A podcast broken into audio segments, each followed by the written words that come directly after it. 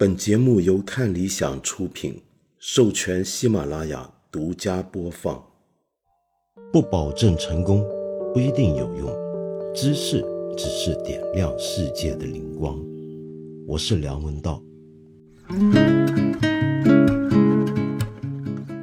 今天呢是八分这个节目的第四百四十九集，也是我们这一季的最后一集了。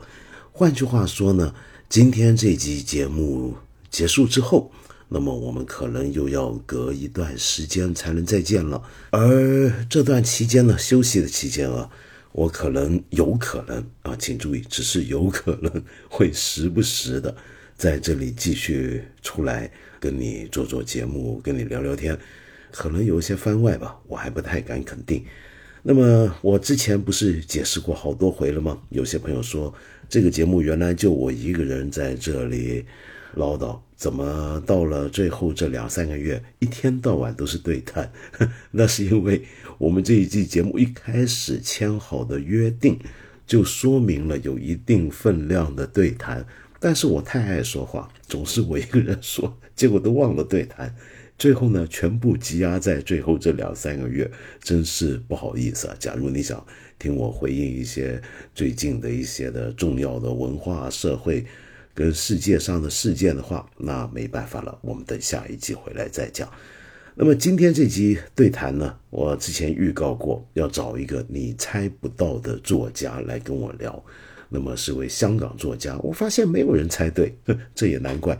虽然我们今天跟我聊的这位作者，在我心目中，事实上不是在我心目中。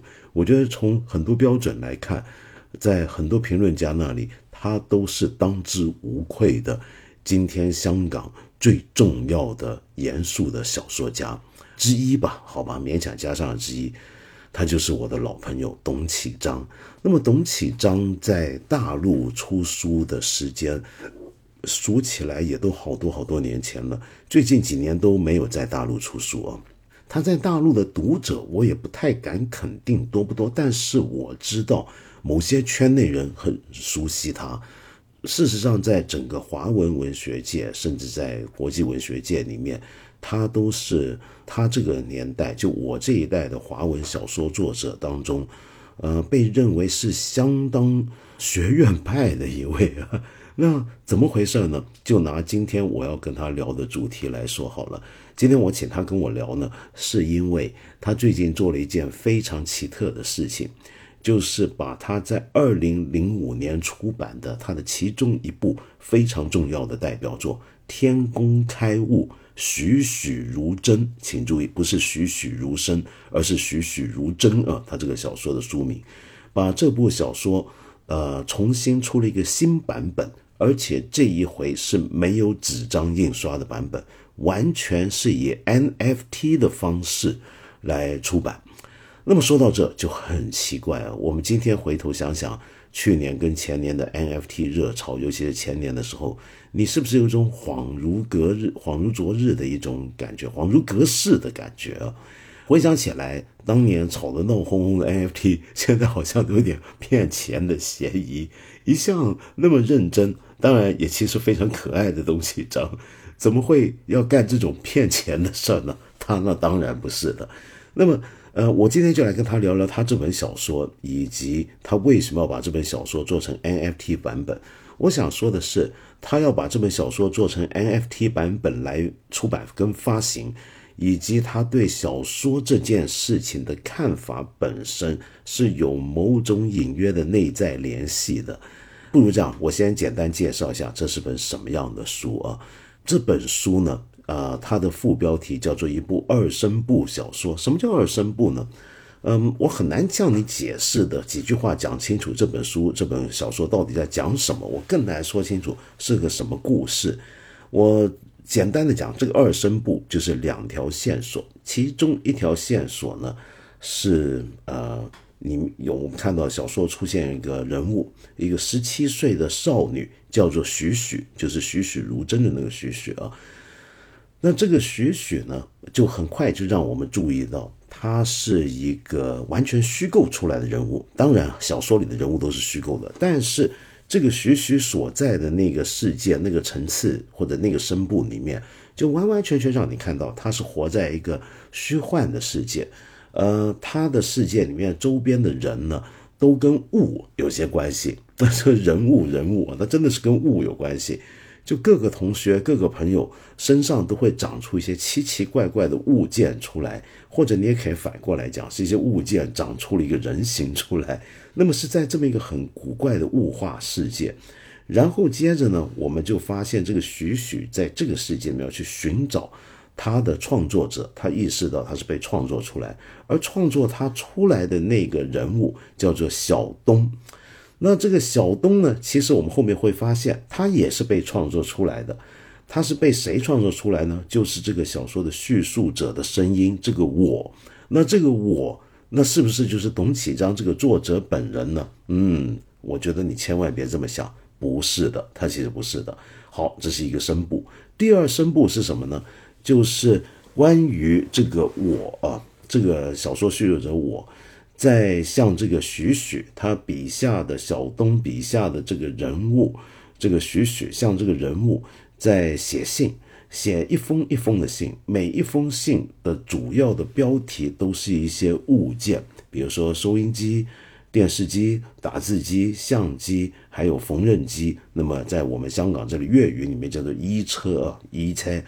那这个部分，你可以说是叫做属于天工开物的部分，而徐徐所在那个世界描述是栩栩如真的世界，而天工开物这个世界里面呢，就让我们看到了这个我这个作者，他也姓董啊，那么恰好跟董启章一个姓，那么也姓董，而他就在这个信信里面讲述了他家三代的故事，这三代的故事呢。其中一个核心的场景呢，就是他的祖父跟他的父亲开办了一个机械零器零机机械零件的小工厂，一个小工坊，那么叫董富记啊，这个因为爷爷叫董富，是叫董富记。那这个董富记工坊呢，里面的三代人，我们可以看到他们跟各种物件、机械工厂制造这些相关的东西。而且在这个小说里面，我刚才说这两声部是彼此交缠，形成一种像音乐的结构一样。而在这个事件里面呢，我们要特别注意，董启章很强调，他就不是董启章，是这个作者很强调，他的小说本身也好像一个工厂或者一个工坊，在制作出文学这种机器出来，或者小说这种装置出来，像制造机器一样的来制造小说跟制造文学。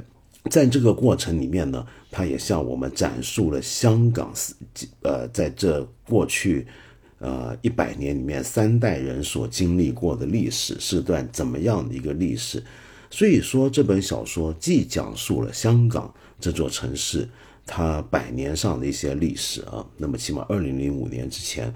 同时，也是一些对于物件、机器，曾经跟我们过去一些人很熟悉的机器，但可能现在有一些遥远陌生，以及我们现在仍然熟悉的一些器件，它们之间的关系，以及一个小说里面虚构出来的人物世界跟创作之间的关系。听起来是不是有点晕，有点复杂？嗯，没关系，我现在就请到董启章出来跟我聊一聊，他到底在这本书里面要做的是什么？那这个东西明显就跟他一路以来的文学关怀也是相关的。呃，董启章，好久没有跟你做过这样的对谈了，好高兴，很多年，事实上我们很少对谈了。可能二十年也没有对谈过，很可能最后一次就是我出这个学习年代的时候，在香港书展里面啊，有一次同台。往后呢，我不记得了。对，那时候哇，那好久了。学习时代已经是二零一一零一零年，一零年一零年，对，香港书展，嗯，没错，我记得了。对，因为后来那十年，我就基本上好像没怎么在香港停留过。呃，大部分时间都在大陆跟别的地方跑来跑去，但是我一直有读你的书，你每一本书我都读过，呃，所以今天呢，重新读这本书就觉得很奇怪，很有趣这个经验，呃，因为天工开物，怎么讲呢？因为呃，好像事后回看啊，啊，天工开物栩栩如真这本书，隔了十八年了吧？是不是十八年？哎，有啊，零五年的时候出版，有十八年，零五年的出版，对吧？十八年之后重新再看，那么好像事后回顾这本书就有一种特别的意义。你觉得跟当初有有什么不同？呃，不是说跟当初不同，而是现在更能够看清楚你一直在小说的领域里面你关心的事情的那个变化的轨迹。嗯，我觉得这个是很有趣的。比如说，我我我就先这么讲啊，我觉得你的小说写作，我我不我这个是完全是我个人的一个看法。我觉得你的小说写作是从你出。头两本书的时候，就好像已经有个基本的定位了。我想大陆大部分人都没读过，甚至可能没听过你一九九五年的时候出的纪念册跟《小东校园》，当时称为这个校园小说，给学生看的。没错，是校园文学。对啊，当时出版的形态就是。一些小本子嘛，就是小小的一本，对啊，然后就是方便给学生、中学生看的一种书。对，是的，我记得很多年之后，它都还被列成是很多学校，甚至是呃呃教育局。介绍给学生看的书好像是这样，对不对？啊，对对对，教育局我就不敢说，但是学校很多是有介绍。你知不知道我这这几本校园小说是我卖的最好的书？真的啊，就是最畅销的书。对对对，到现在好像已经 二十几版了。啊，对啊，到了今天还是每每每年都有新印刷的。啊，就是每一两年又再刷一次，所以你还是回头写校园小说。对对对，可能我就是走错路了，应该回走错路了。对对对对。但是我想说的是，你后来走错的这条歧路啊，是从一开始这两本书就能看到了。我觉得，呃，我为什么这么讲呢？是这样的，呃，因为纪念册里面就开始出现了一个我们在《天工开物，栩栩如生》里面。见到已经写到非常成熟的一种题材或者一个元素出现了，那什么元素呢？嗯，因为你在纪念册里面把校园生活里面用的很多的文具物品，比如说铅笔啊、尺子，当成是一个人物来写。就平常这些东西，我们认为都是一些物件，是死物，对不对？可是你却开始把它们当成好像一个人，有角色、有性格。的一样来写它，我觉得这个是贯穿在你之后很多年小说里面一直有的一条线索，就是你对于人物是什么的思考。就小说，我们常常想说小说家创造人物，但是因为中文的人物很有意思啊，就跟英文的 character 或者是 role 不一样，我们这个物是带着一个物件的物嘛。你对这个事情是有很认真的一个追索的，是从纪念册开始。对对对，一开始就是我把这个人物就是字面上去理解，就是人加物就是人物。对，没错，所以人可以是物，物也可以是人，你是这么来理解他的？对对对对对，所以你的小说里面有很长，我觉得有十几年的时间，我看到都有这种倾向，嗯就把人物当成物，物也当成人，中间是自由来回的变换。那另外一个一个特点就是同年出版的《小东校园》里面开始出现了一个人物叫小东，而小东我们大部分的读者的理解都是认为这就是你本人的某种的投射。呃，如果用一般的想法来讲，这就是一个很像半自传的小说，那个半自传的主人翁就是作者的一个投射。可是问题是，它又不是那么简单。然后从这时候就开始出现了一个你延续到今天的某种的后设小说的态度。我们今天讲后设小说，讲 metafiction，呃，我们很多人都会认为这是一个，比如说举个最简单的一个小说家在小说里面思考这个小说是怎么成就的，如何写成的。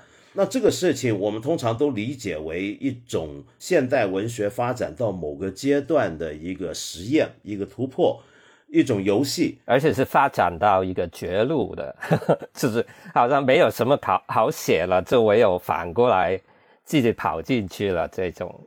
对，然后没有人就没有人再把这个当成新鲜的东西嘛，对不对？今天谁在写后设小说，你一点都不前卫，一点都不先锋，对啊，很过时，很过时。但是你写了三十多年，三十多年的后设小说，还是在写。OK，那这个我觉得等一下我们也可以谈。但是我想说的是，这一点其实是从小东校园开始的，呃，某个意义上。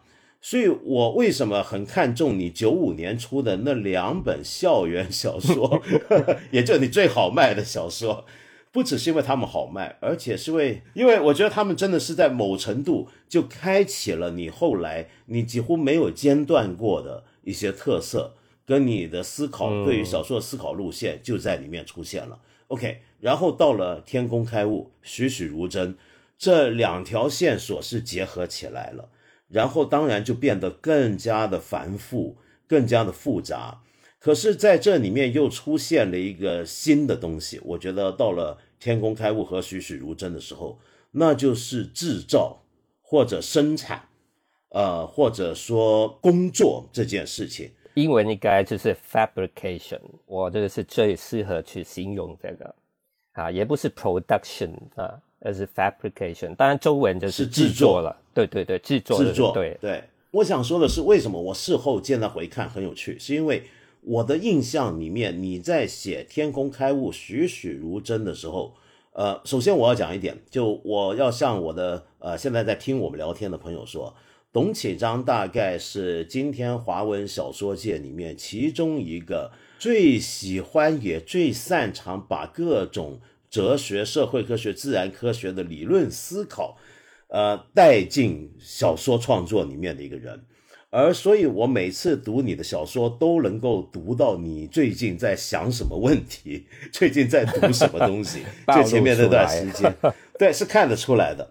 可是我的印象很有趣，就是因为我想回头讲啊，就你刚才讲制作 （fabrication） 这个概念，这个概念其实你用了 “fabrication” 这个词，是一个非常。像是哲学家汉娜·阿伦特 （Hannah Arendt），对啊，他用的那个概念，对不对？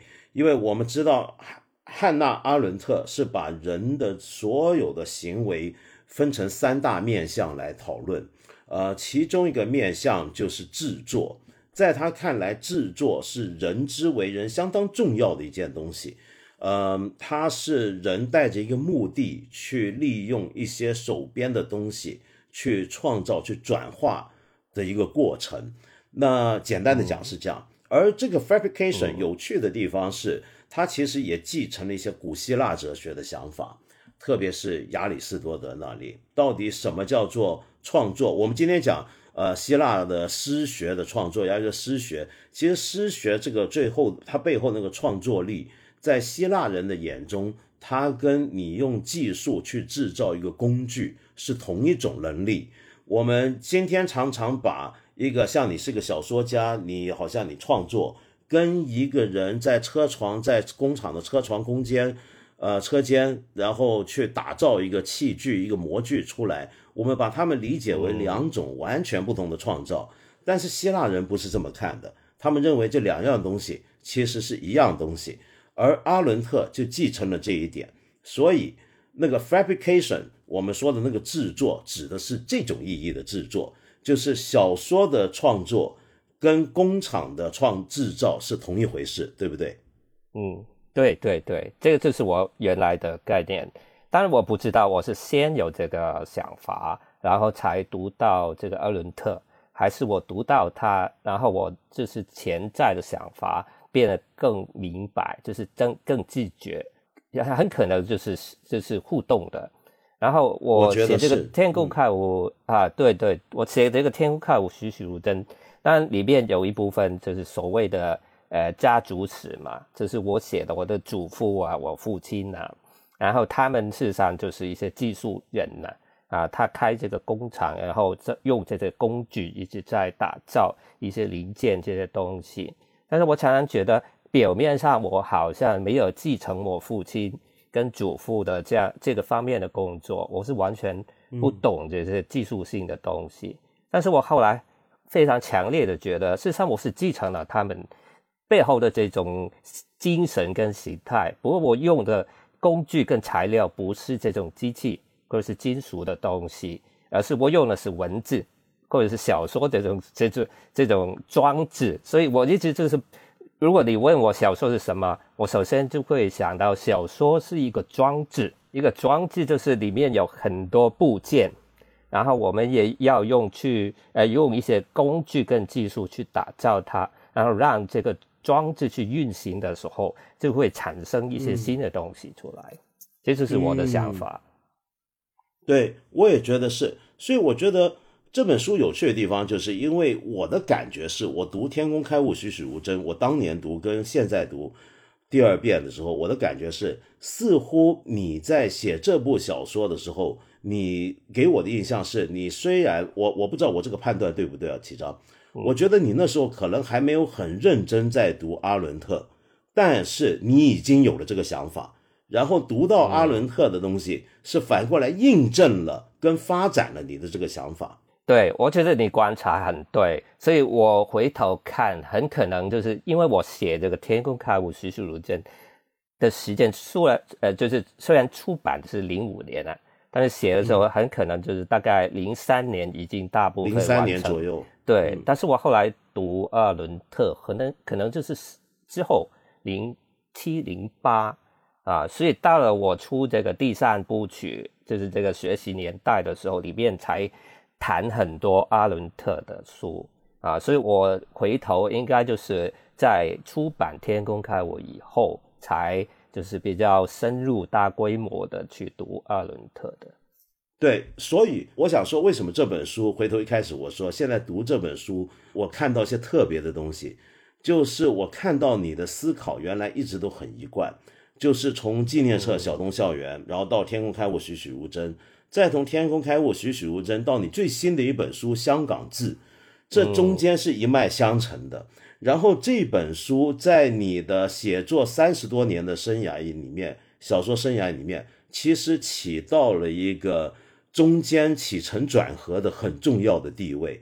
就是从那时候开始，你更自觉的在思考小说作为一种制作是怎么回事，呃，这个事情。所以我我是这么来看，所以我说我今天看啊，我看到了这本书做在。小说家董启章的小说目前为止的生命当中，他占据一个什么样的位置？我是这么这么回头看，我发现了这个事情。你的发现是对的啊，可能也 也让我发现了这个事情。当然，之前我就是隐约有这种感觉，就是天空开悟扮演的角色，就是呃有有一些就是像你说的这种以前。潜在的没有自觉的东西在这里好像冒出来，冒出来变成了，就是我自觉到啊，原来我是这样去对待小说这件事。我觉得是的，应该说就是我不是先有这个概念，然后就去写《天空开悟，栩栩如生》，而是在写《天空开悟，栩栩如生》的过程里面，慢慢的这个这个概念变得越来越清楚啊。所以这个这个打造就是。呃，不是先有一个东西，或者是不是先有一个目的？这个可能跟 Aristotle 可能有点不同啊，就是不是先有一个目的，就是这个目的因啊，这个目的因已经存在，我就朝这个目的因去做出一个东西出来。我觉得这个不是这样子，还是我隐约有一个目的，但是我在。捷径不是迈向这个目的的时候，慢慢新的东西在冒出来，然后在完成的过程中，事实上就出现了一个新的体会或者新的领会，这样子的。对，所以这就回到一个问题啊，就是说，呃，到底小说是什么？你的小说里面，比如说，就回到《天空开悟，栩栩如生》里面，我们可以看到，小说是一个，如果是个制作的话，如果是刚才我们讲的 fabrication 那个意思的话。他又不是先有目的来制作，而是可能就是制作，然后为它找到了目的。那这个东西就跟平常我们讲的工具有点不一样。工具往往是我们先有目的再制造工具，但是好玩的地方是我们都晓得，有时候人是反过来，有了工具，我们再用这个工具做更多的东西。就比如说我们现在在聊天用的互联网，互联网最初是美国的军事科技。是他们各部门单位彼此沟通的东西，不是用来给我们这么用的。但是这个工具在了之后，我能用它做更多的东西。那么，所以现在回到小说，小说作为一种制造物，被人造出来的，作为一种工具，或者作为一个机器，作为一个装置，你喜欢用的词是装置。这个装置它能成就的东西是什么呢？我觉得这点也是你一直在思考的一个问题。你现在的答案会是什么？现在答案嘛，现在答案可能就是去打造出，首先就是打造出自己的灵魂吧。虽然用“灵魂”这个词好像有点啊，就是好像是说一个心灵的东西。当然也可以不用这个词，可以说是一种精神性，也可以。你可以说意识也可以，consciousness 也可以啊，所以通过这个这个打造的过程，就是我们慢慢去发现、去探索，就是 the consciousness 是怎么样的一个形态。然后不单就是这个 consciousness 底下有一个呃，就是核心或者是稳定的东西，我们去找到它。事实上不是这样子，而是在这个过程里面，事实上我们是建造它，就是 build up 这个 consciousness。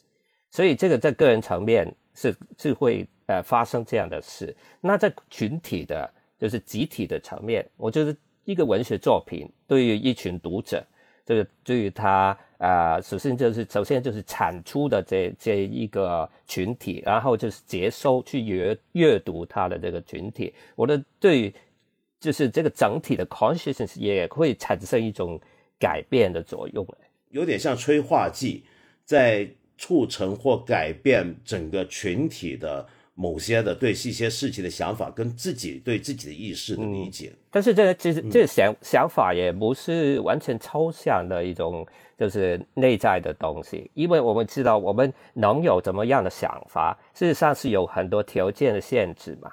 这些条件当然包括就是外部的物质性的、社会性的。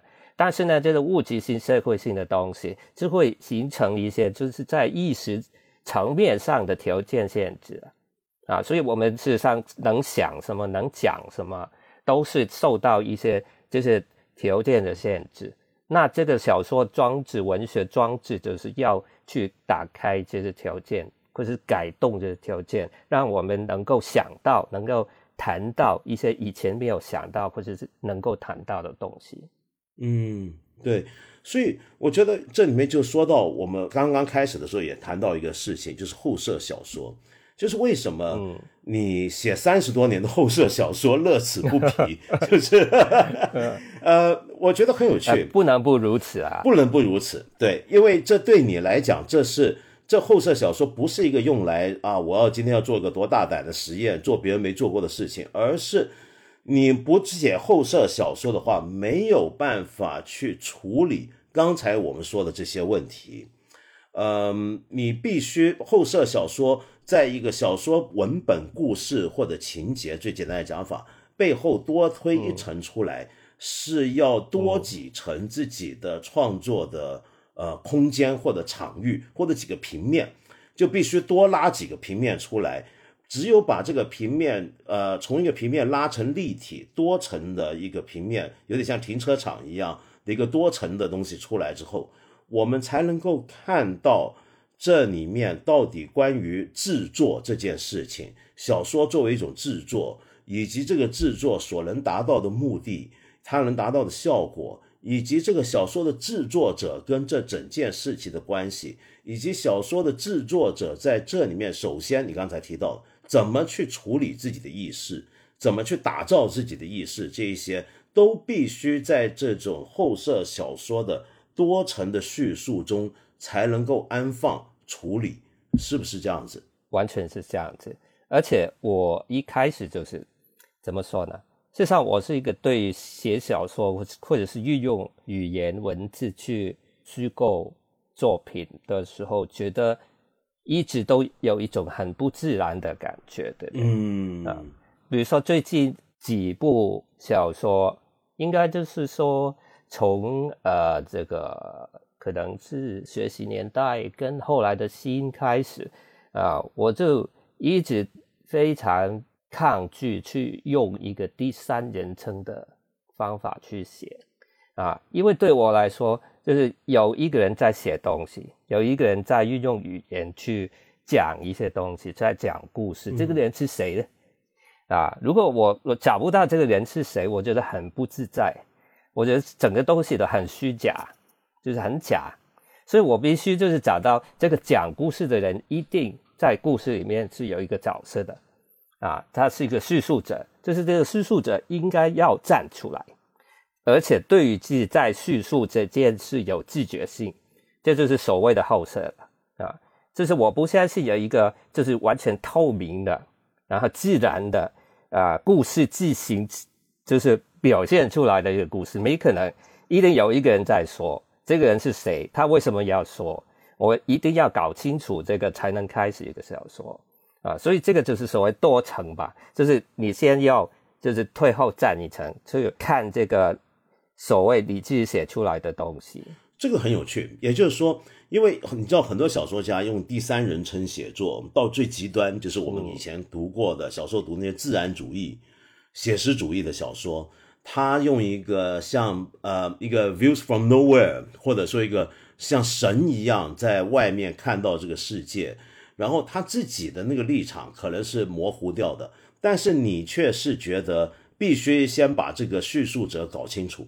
嗯，他是谁？如果你要把它搞清楚的话，他就自己必须在这个叙述当中是有功能的，是有角色的，在整个故事里面。然后同时又因为这个叙述者，当你在用我来写第一人称来写小说的时候，你很很多时候在写的过程，你不能不处理到我跟就在写作的这个董启章这个我跟叙述者这个我之间的关系。嗯，所以这些东西都会被放进去，是不是？对，这个也会就是有一个分层在里面的啊，就是董启章是在那一层去看着这件事，或者在背后去安排操弄这件事，然后这个所谓叙述者，他又在另外一层怎么去进行？但是这个叙述者这一层，有可能他呃，如果自己做得好的话，他有可能有一种动力是反过来。跟我就是作为作者有不同的之间，就是有一个张力吧，啊，也不能说是过来反过来推翻这个没可能发生的，因为因为怎么样都是我创造出来，但是他如果又其实这一种动能在里面，这个动能很可能不是我完全可以把握的，那整个事情就变得非常有趣，嗯，另外有一点就是这不单是用一个第一人称的的手法手法这这么简单。因为事实上，我对于第一人称也觉得非常不舒服的。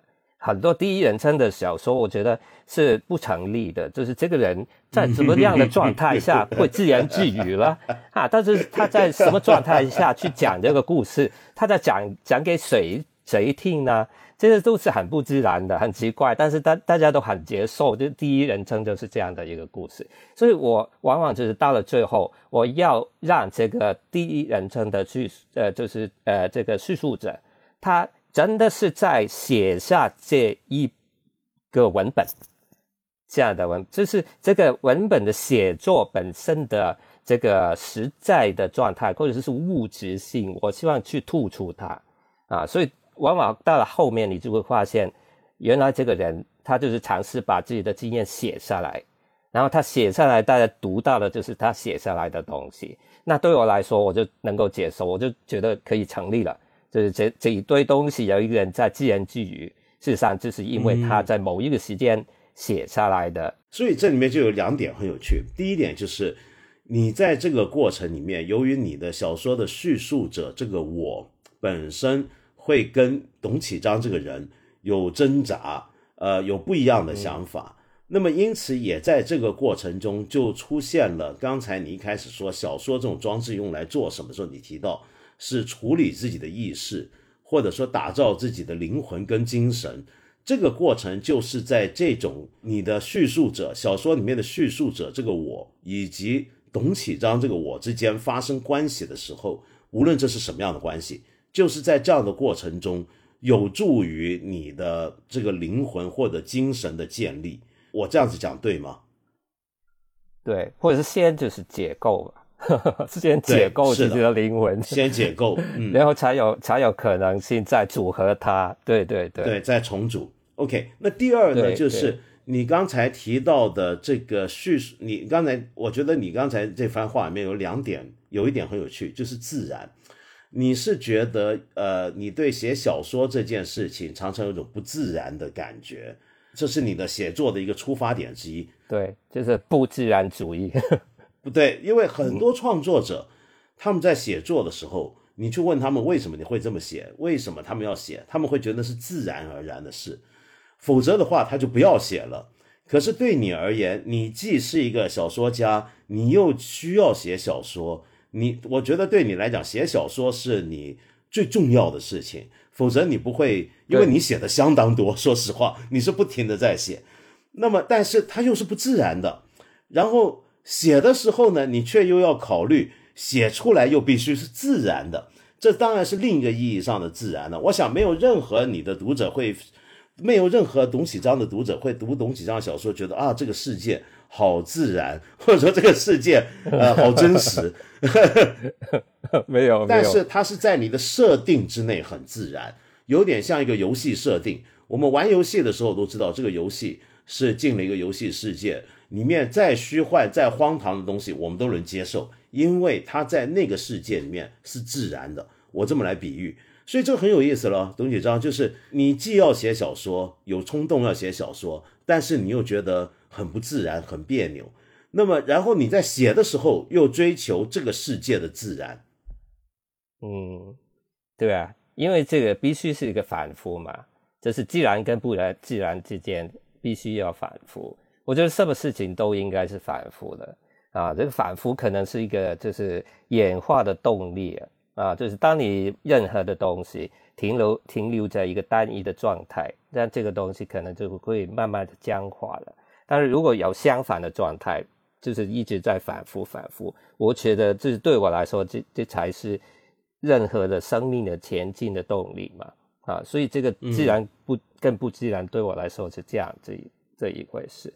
而且就是我的状态，当然就是不讨好了啊！刚才你说的很对，就是如果读者先明白跟接受我的设定，那里面的东西才能成立，才觉得有一定的自然在里面。但是对某一些读者来说，可能他一开始就不不不接受，或者是不不理解，就是觉得董启章写的东西就是不能理解，或者是很不自然，就是很假，怎么样？都这这样的评语也很多，所以这个也没办法，就是我选了这样的一个处理的方式。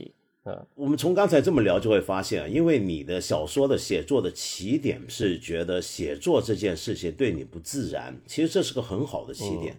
就我我我读哲学，我们读哲学的人很爱用亚里士多德的话讲，就是起源于惊异嘛，wonder。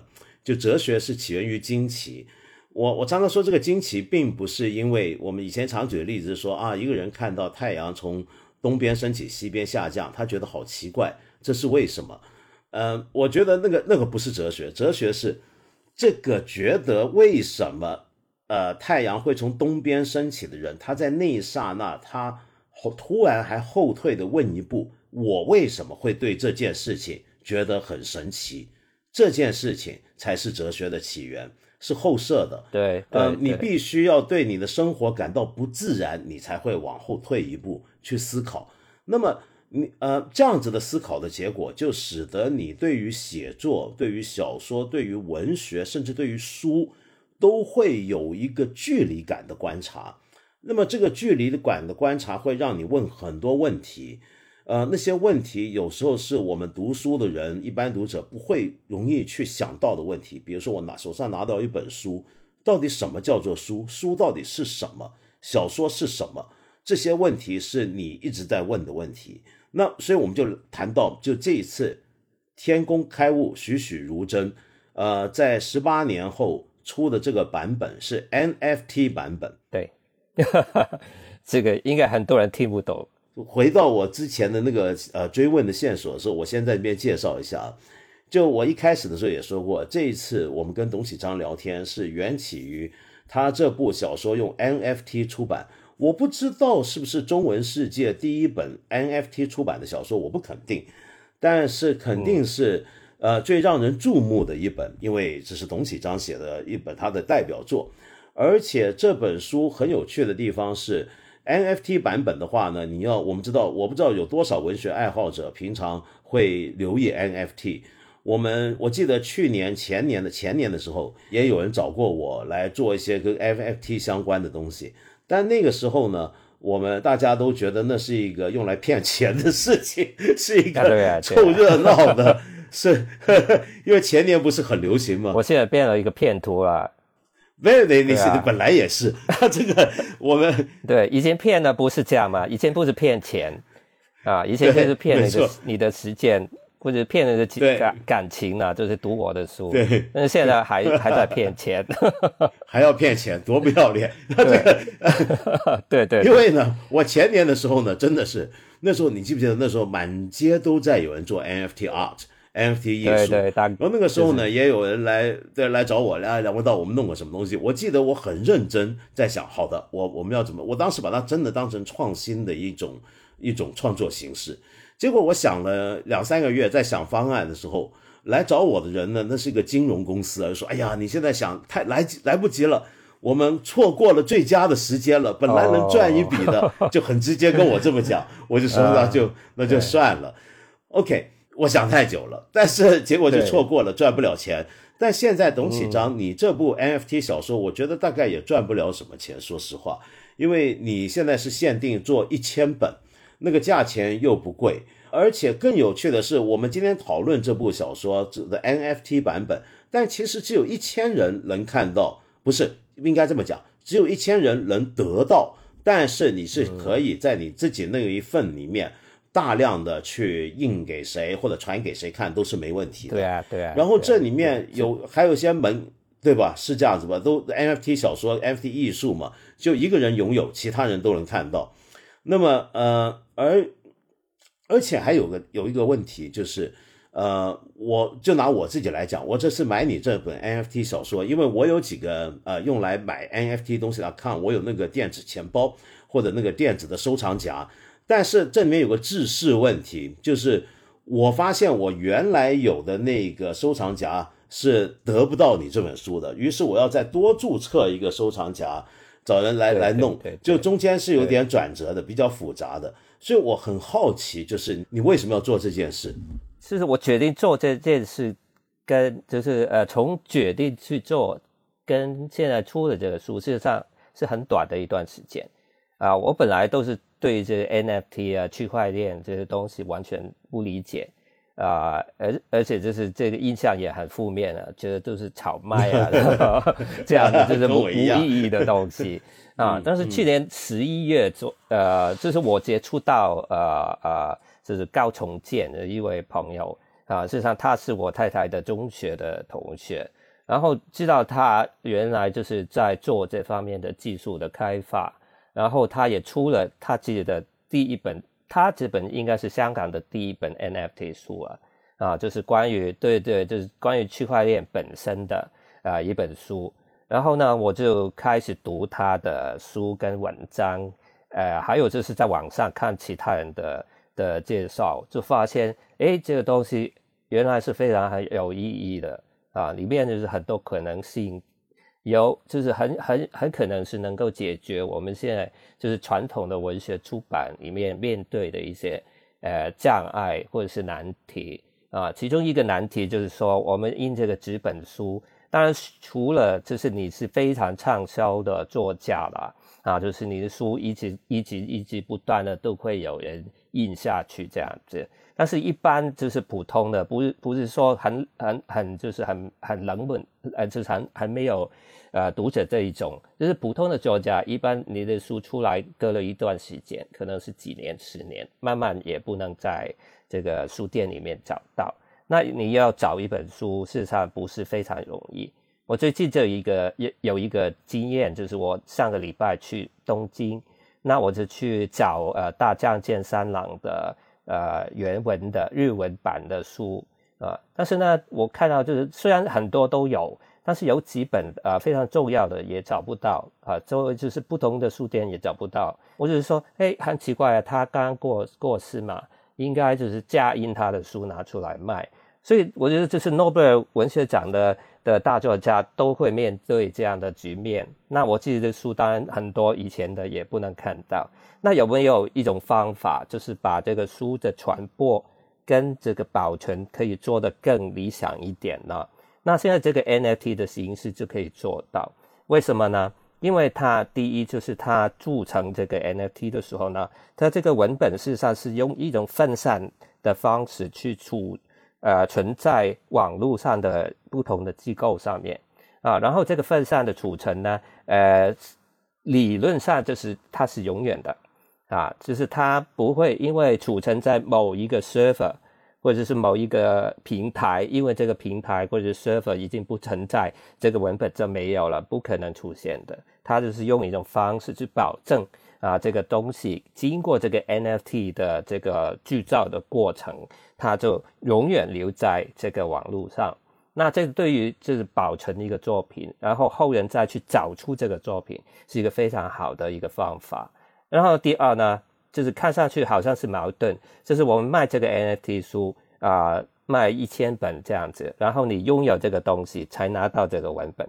但是刚才你也说，就是你事实上是可以。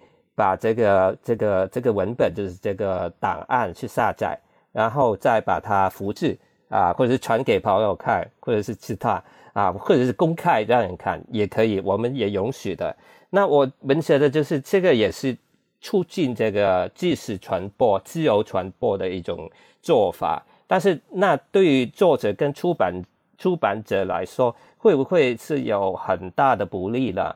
我觉得不是，因为我们现在定这个一千本，事实上可能对你来说不是很贵啊，但是呢，对对，但是对很多人来说是是蛮贵的，而且因为是电子书嘛，对，我们印象里面的电子书应该是。等一下，你先说一下一这本多少钱，跟大家讲一下。现在第一波就是这个早鸟价里面啊，分开就是港币啊，美金就是二十九点九。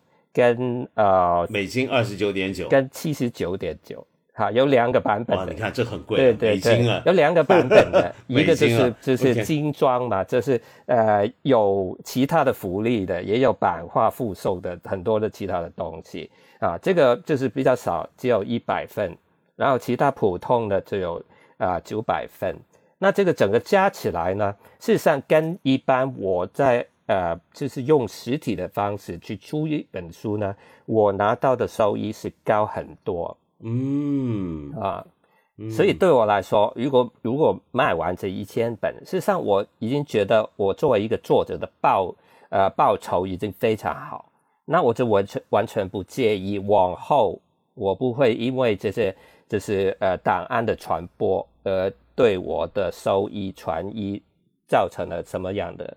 呃，损害啊，所以我觉得这是两方面，这是我们现在第一波去保证这个出版者跟作者他得到合理的收益，然后后面呢就把它开放，让它传播，让更多人更容易去看到一个作品，所以背后的理念是这样。嗯嗯，OK，但是我想回头问一下，就很快，我想呃，现在很多人听的时候可能会有个问题，没错。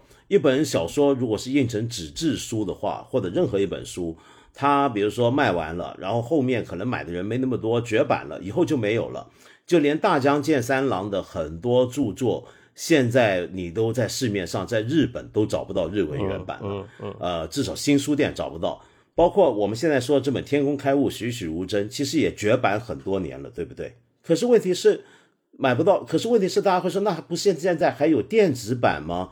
那现在很多书，像我自己的书也有电子版，电子版不是可以，你你没有了纸本书，电子版还可以持续在卖啊，不是这样子吗？对的，但是呢，那现在又从另外一个角度去比较了。刚才就是跟纸本书比较，现在就是把 NFT 书跟普通的，或者是我我是说这就是传统的电电子书，传统的电子书去比较，是传统的或者是现有的电子书。第一就是你购买了，事实上是你买了一个阅读权，事实上是你你是没有拥有这个版这个这个呃呃这个文本或者是这个档案的。啊，你买到只能在你自己的这个装置上看，而且这个装置往往就是很可能就是这个啊，可能是某个品牌的装置阅读器上面才能读这样子，所以是有一种限制嘛。因为他们现在有一种传统的版权的概念的时候呢，你买的东西你不能就是下载到电脑，不能复制，不能传播给其他人，限制你只能在自己的这个阅读装置上去看啊，这个是一个限制，跟我刚才讲的我们这种是完全不同。那另外呢，就是我们可以呃想象，但有人可能会说一些大的平台不可能呃呃关闭吧？但是我们这是理论上就是一个这这种呃电子书的提供者，有一天如果它不运作下去，事实上我们买的所有电子书都不可能再看到。啊，我们买了一千本，但是它它关闭了，关门了，嗯，那我就完全没有了，所有书都没有。所以原来我们看电子书是没有拥有这本书，而只是拿到一个阅读权。但是现在我们用这个专这个 NFT 书去传播，你是绝对完全拥有这个书的档案啊，这个是其中一个分别。另外就是这个传播啊，就是我们没有限制大家去传传播这个作品。你买到，你可以给朋友看；你教书的可以给你的学生看，这样子更方便、更开放。对这个我觉得很有趣啊，因为呃，我给你举个例子，可能你不知道，就前几个月的时候，在大陆这边才有一个很多读书人或者爱书人都关心的一个问题。这个问题是什么呢？我们知道最近听到这个消息，亚马逊呃这个商务平台，这个买东西的平台正式退出中国。但在他退出中国之前，他首先退出的就是 Kindle，也就是说呢，中国过去这么多年来，有很多人在大陆用 Kindle 去买电子书，然后我们知道 Kindle 的电子书，你只能够在 Kindle 或者是你的 iPad、你的手机上的 Kindle 的那个 App、那个应用、那个 APP 上来看。那它现在要结束了，那你过去的这些它不再提供 service 不运作，那你怎么办呢？我包括我这个节目啊，后面都有很多朋友留言，都在说完蛋了。我们那时候买了那么多 Kindle 书，现在怎么办呢？就是这个状态。这这是真实的。对对对，这是真实的。然后呢，呃，有有一些人呢，呃，当然 Kindle 会告诉你说啊，你其实我们这段期间会容许你，然后把它转到什么别的平台怎么样？但是很麻烦嘛，很复杂嘛。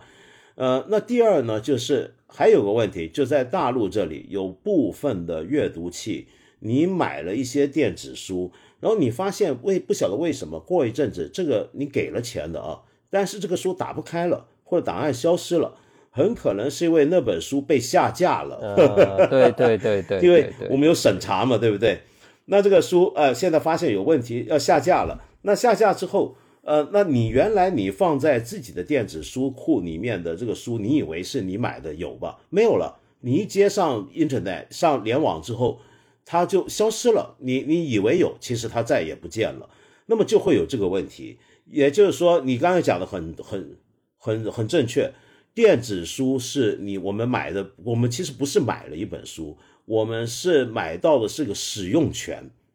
那这个使用权，只要对方不再给你这个权利，你就没有了，呃，就有这个问题。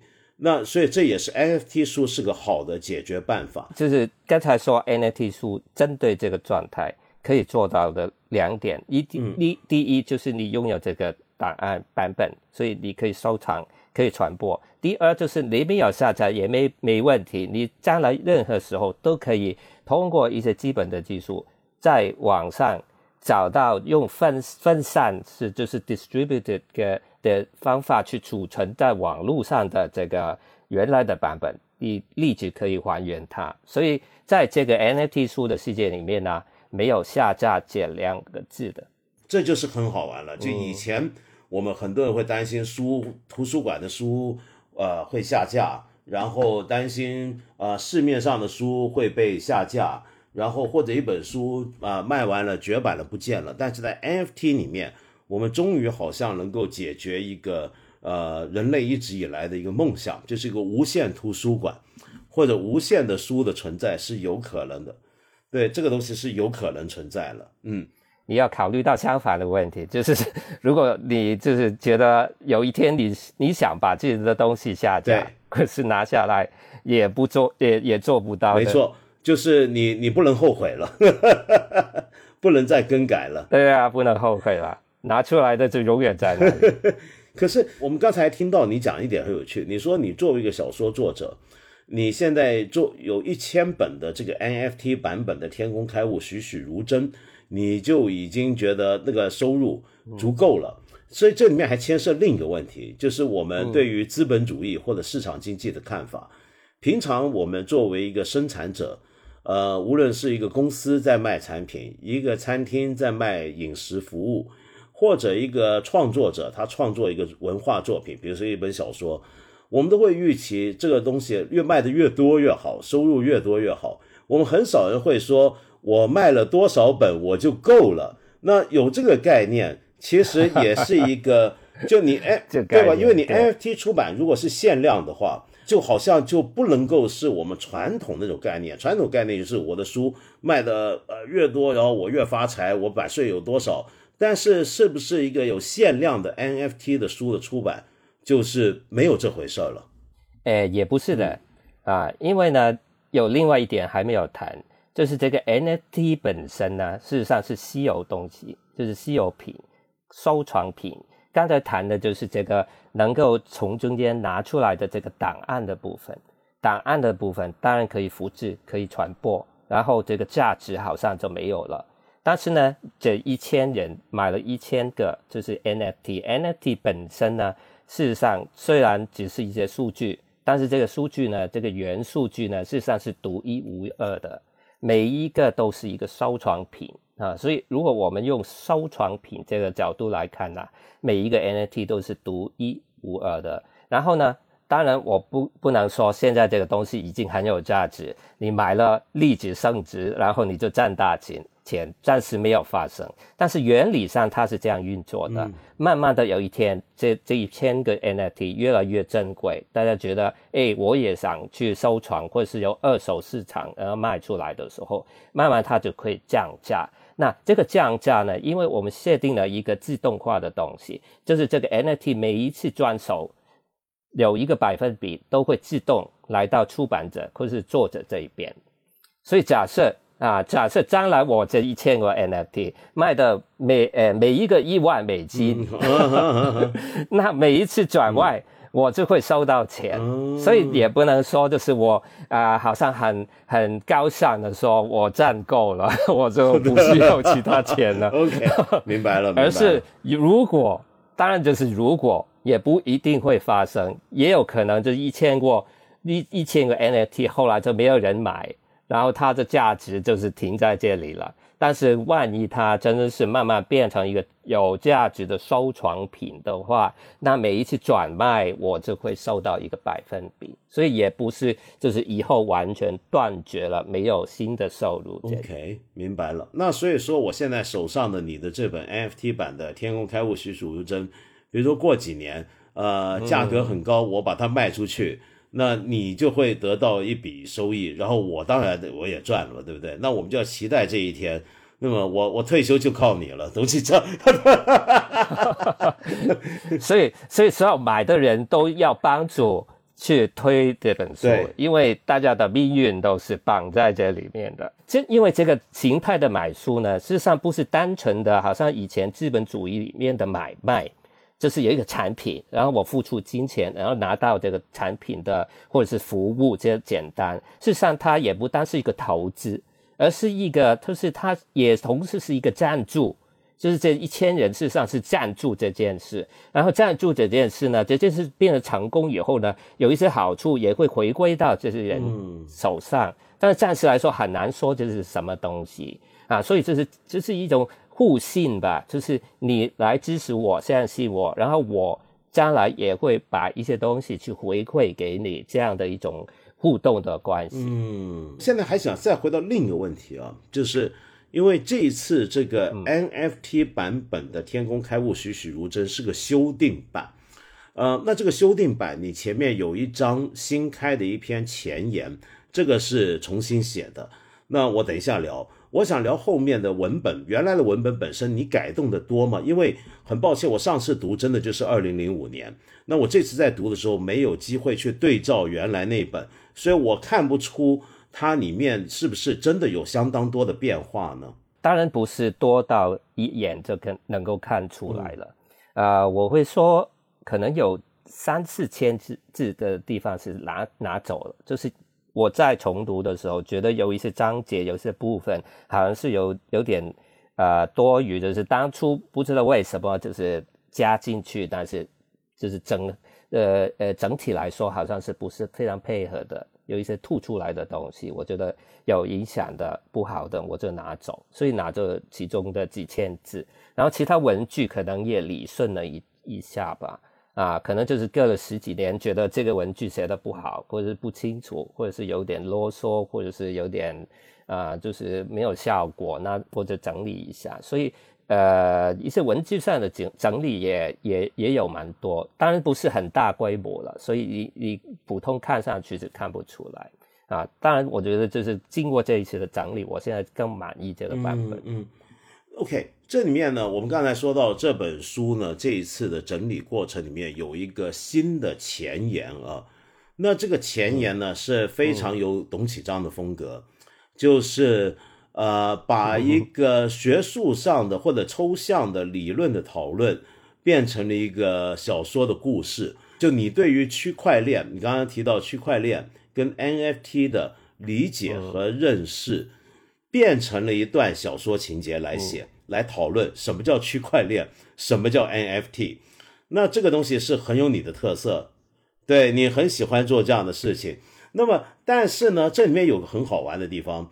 就是因为你把它变成了一个呃具象化的东西，就区块链本来是个抽象的东西，然后你把它变成了呃一些真的是有人在开矿的，呃是一连串的火车，这些火车是不断的分叉的，像树一样的 在蔓延的。那这里呢，你用了一些很具象化的方法，再把这些抽象思考呃呈现出来，这个也都是你很常见的东西。可是问题是，这里面出现了一个事情，就是对于什么叫做抽象，什么叫做具体的一个关联。呃，你以前的作品里面都有很多理论性的东西，但是你是用具象的方法，尽量去处理那些抽象的事情，把它具象化。可是在这次，我们在这个前言里面就读到了一段，这一段恰恰是当年《天空该物》。栩栩如真，里面曾经它的最后一个章节的时候出现过的一段文字，我在这边稍微跟听众再解释一下，因为《天空该物栩栩如真》是一个我刚才一开头解释过，它是两条线索的小说，呃，所以叫双声部。那么其中一条呢，就是对于一连串的，就是董富记。他们这三代人，董家这三代人，他们所制作的物品或者跟他们相关的物件，尤其一些机器装置一些的讨论跟描述，一一连串的物，然后在最后这个部分，你有这么一段话，这段话你现在也写在前言里面了，你是这么讲的，说你发现自己在小说要完成的时候，才漏掉了一个很重要的环节。你讲了这么多不同的物件，讲了 woman 讲了很多东西，随身听，但是有这么一个物件漏掉了，而这个东西很重要，那是什么呢？那就是书。然后你这么说啊，你说，因为书不是抽象物，不等同于它的内容，不能简化为它所包含的文字或图片，而必须是以一个实在的物体形态存在，融入一个人的人生经验里去。书必须是某一本书。而不是某部著作的纯观念上的显现，它是 book 而不是 work 或者 test。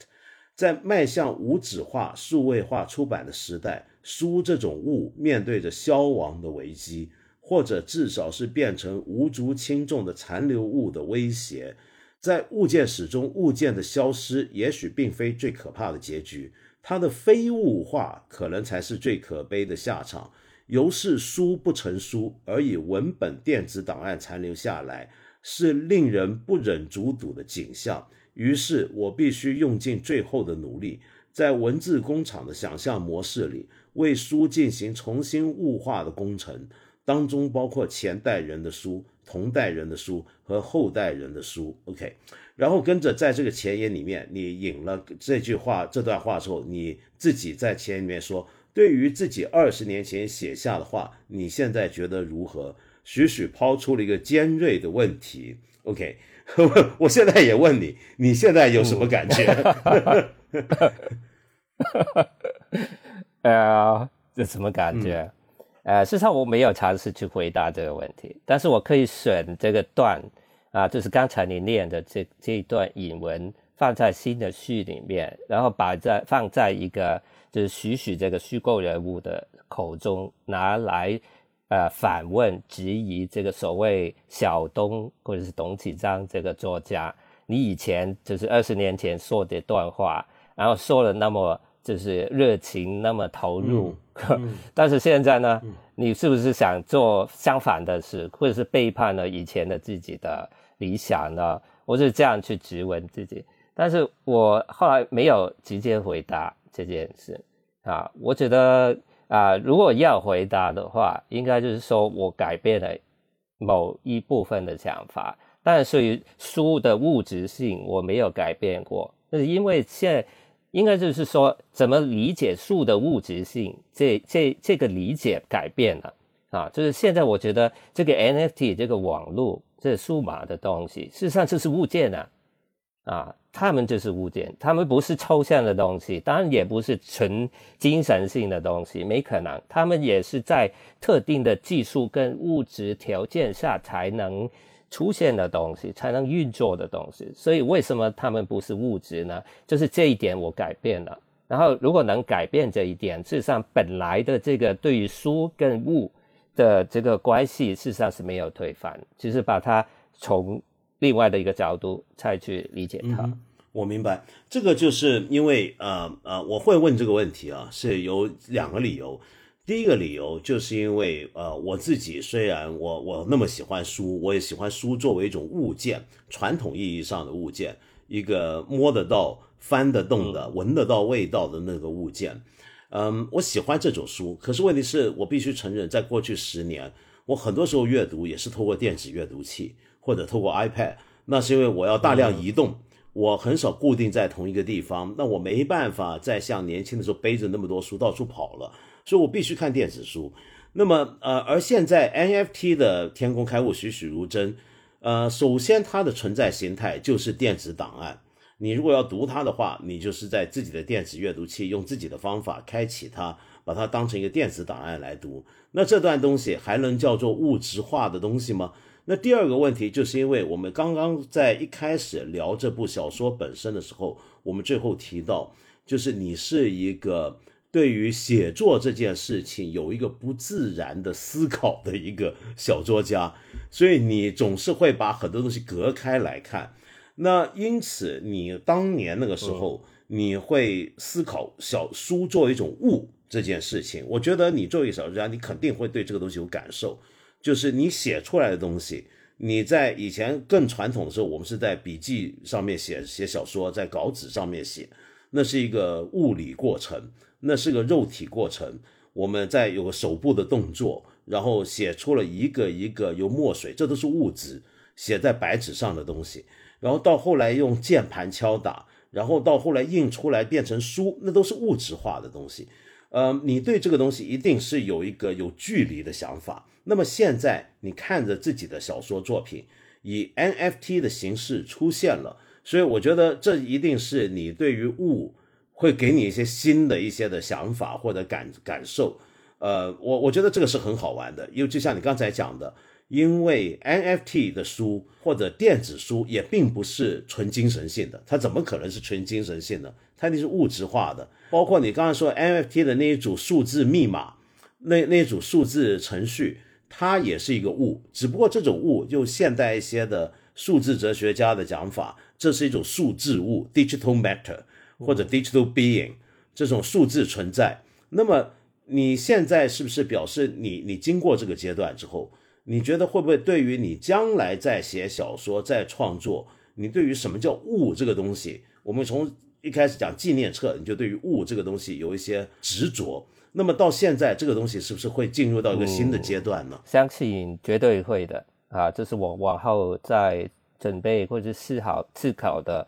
呃，都会跟就是这个呃所谓电子世界啊，或者网络啊、区块链啊，就是表面上我们觉得好像是摸不到、抓不住的啊，没有实体的东西，但是事实上它们是物质性的东西。我会深入在在这个这个不同的层面世界去探索这个物的自然跟不自然的部分，而且有一个有趣的，但呃也不是题外。化了，就是刚才说到这个入呃物质性或是肉体性啊，我有一个体验，就是现在出这个 NFT 书啊，好像是很虚的东西了啊，就电子化呢拿不到了啊，没有温度了。但对我来说，就是每一本 NFT 书，事实上都是我亲手在电脑上按动这个按键去发出去的，所以你收到的书是我亲手，不是机器。不是出版社的人，是我亲手的拿到你的数据，放进去一个平台去做一些动作，然后按这个按键，然后这本书就发出去，出去到你的钱包里面。这个动作是我做的啊，所以是非常肉肉体性的。就是以前我卖书不会，我在书店亲手把这个书交给印刷，现在我就是亲自按这个键，对，对，就是亲手按这个键。然后你收到，事实上背后就是这个肉体心还在，不过是换成另外的一种形态。嗯，这个有趣，因为我记，我们不要忘了，你最新出的一部小说《香港字》，恰恰是一个关于字的印刷的，活字的印刷排版，呃，那些字都都是一个一个签字要去铸念出来的。然后在做完那本小说之后，接着你就出了一本 NFT 小说。但是这个 NFT 还是铸出来的，我们就是用这个词嘛，就是 mint 这个 NFT，mint 的 M I N T 就是铸嘛，所以我们还在注书啊，这个这个喷也蛮有趣，就是我们以前住宿就是著作的著，现在我就是铸铸造的铸，我我还在住宿，没错啊，这这这住的，对对，这个住的一下还在耶。啊，不过好像我们还没有习惯，就是这些在数码世界发生的事，事实上是有实体性的。我们还觉得这些东西是虚无的、拿不到的。但是我们转换一个角度来看，事实上里面就是有这个铸造，有这个以前我谈的所有这些打造的过程跟跟这些动作的意义在里面。我觉得这接下来我很期待你会再写什么，因为我觉得有这个经验一定很有趣。因为你过去这么多年来，你一直对于心跟物的关系。就延续的刚才整个思路，于是发展到对心物关系的一个一个探讨，呃，包括你喜欢谈笛卡尔，或者从笛卡尔开始谈物跟心是什么关系？对我现在最近呃两三年都是在读这个儒家新儒家的东西。对我好像看到你在想，差不多读完，对我差不多读完呃毛中山的 书，然后他也非常就是提到这理学家。啊，就是宋明理学家，就是心物的关系。王阳明说的“心外无物”，对，这样的，我觉得非常有趣，非常迷人的。我觉得往下往下去，应该会就是探索这个东西。太厉害！就接下来可能，呃，你的小说是有王阳明跟这个数字化存在同时出现。对啊，对啊，数码的毛中山，AI 毛中山。对啊，我我想现在有一个就是呃 AI 孟子，AI 孟子，就是孟子二点零出现，对对对对，有这个角色的啊，准备会出现的。而且如果它在区块链上存在，它还永远不消失。对啊，它不死啊，不死之身，嗯，很厉害的，嗯，你不能打败它，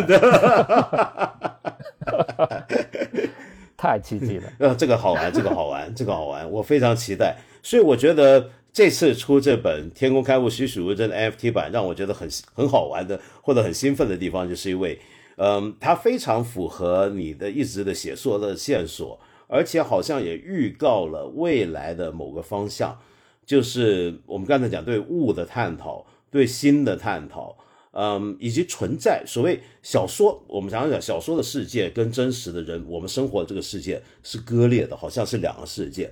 但是，一直在你的小说创作里面，你是对这样的二分法是一直有挑战、有怀疑、有思考。那么，呃，在我们今天出现了 AR、VR 虚拟实境，有了 AI 之后，这一切的思考会变得更复杂、更有趣，而且好像还更落实了。就我们之前以为的那种二分法，似乎不再存在了。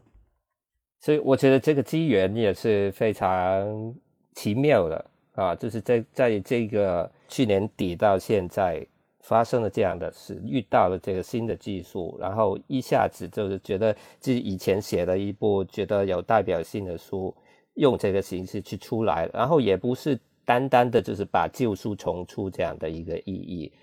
而是赋予这个书，还从这个书的主题赋予我现在技术做下来的东西的一个新的意义、新的启发。我觉得这个机缘是非常奇妙。嗯，太好了。那董启章，那我们接下来就期待你下一本书了。呃，那你回头好好努力，我们非常期待。谢谢你今天，谢谢你。好好好，唔该晒，唔该晒，谢谢谢谢，拜拜，再见。好，拜拜，拜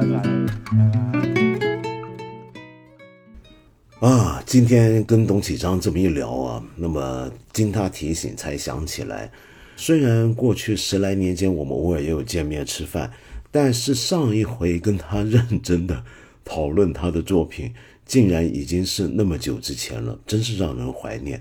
那么希望接下来呢，有机会还能够跟他有更多时间，好好的聊一聊文学，聊一聊他的创作。OK，那么今天呢，这最后一集节目啊，那么我循例就跟以往一样，也要在这里呢回应一些朋友给我的留言。那么我最近呢，不是我上一集节目预告过，我做了一集呃播客节目《没理想编辑部》的嘉宾吗？那么然后我去那边逛一逛，听听看他们那个节目做的怎么样，看看下面一些留言，发现那边有朋友留言给我，留言说，哎。这个按照我过往几个月的某些对谈习惯，我常常是呢一稿双投，也就是说，另一个活动一个对谈的事情放在我也拿到我的节目来用。明明是我跟别人做的对谈，这个节目又来一次，又播一次，这么来水，这么来割，你说像话吗？然后有人就说：“哎，那我们那一次没理想编辑部那一次聊天，是否也能用在八分这里呢？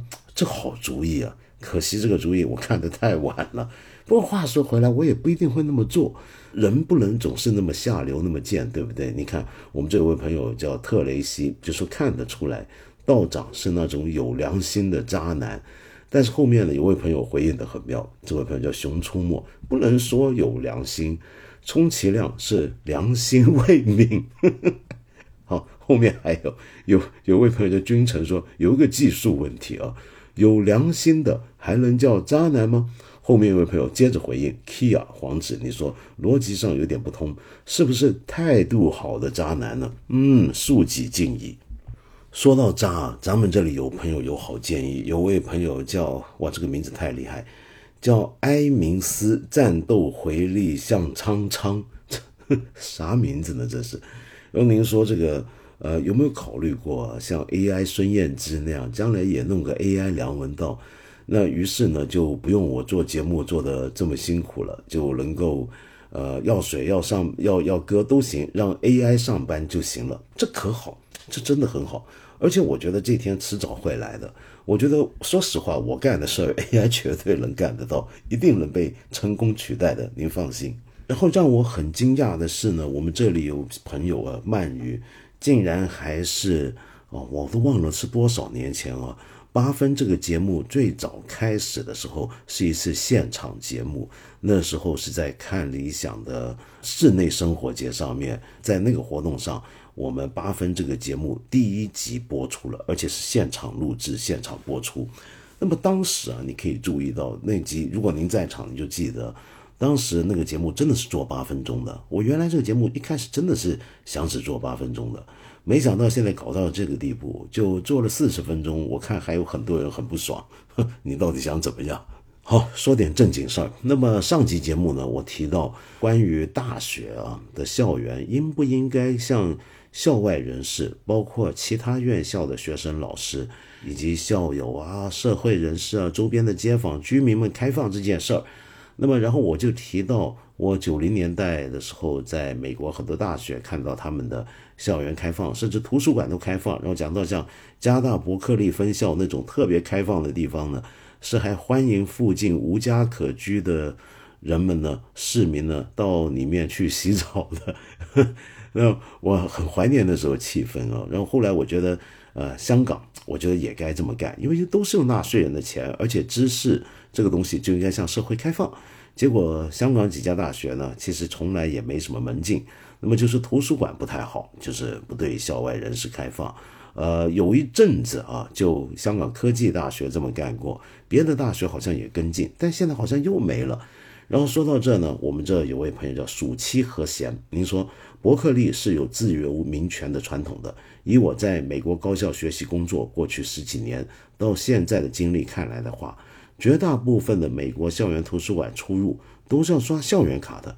有些法学院、医学院的图书馆，甚至只有本学院的学生、教职工可以进入。当然，道长说的很对啊，普通校外人士要想进入也并非难事，走一个流程，申请一个临时许可，一般也不难。哦，原来是这样子啊，我还真不晓得。我第一次对这种开放有印象，那是一九九零年，真的就九零那一年，我去了波士顿的剑桥附近住了两个多月。那么那时候天天都去哈佛校园，然后我也常去他们图书馆。那时候好像没感觉到有这些森严的这种门禁啊，好像是这样。然后这又有一位朋友报信了，这个朋友叫 Black Hole at all。你说加州大学伯克利分校依然对一般大众开放所有图书馆，和三十年前一样啊，这真是好。不过看来美国的情况也是每间学校不一样，是不是？像刚才。那位暑期和弦就是说他有些地方还是不让进的，但你比如说这又来一个 Kelvin Lee，你说说起大学和图书馆是否允许访客进入？我这周在美国康奈尔大学，学校本来就没有校门和墙，所以任何人都可以自由进出，图书馆也随便进，书随便拿了直接看。哦，原来康奈尔是这样，那这是否是因为康奈尔的环境啊？本来就很乡下，就是简直是一个在一个国家森林公园里面的那种感觉，附近也没啥东西，没什么居民呢。但是有居民，居民进校会不会造成打扰呢？比如说这里有位朋友叫 Greenell，你说坐标长三角省会城市双一流大学，最近校内每天都有是数辆大巴，载着各地各行各业各单位的人员在我们学校集中学习政治思想专业等等。这些外来人员如果提前下课，会在教学楼走廊上大声喧哗，真的比老师上课的声音还要大。借道长宝地吐槽一下，请大家增强公共场合行为举止的自我意识、自觉意识，并不是说我不赞成大学校园对外开放。这些把校园闹搞得乱哄哄的人，没错，也是经过审批手续进入校园的人。也许有些人没有审批手续，只是带孩子来看看。反而不一定会对校园秩序造成干扰。您说的太对了。如果我们担心校园开放是会对校园本身的秩序造成干扰的话，很多时候跟进来的这些人，无论你有审批没审批，有通行证没通行证，都跟你的行为言行举止相关。假如你拿到了通行证，你能够进校园，结果您像龟鸟所说的这样子大声嚷嚷的话。那有好处吗？那对谁都没好处，您自己也挺不得体的，是不是？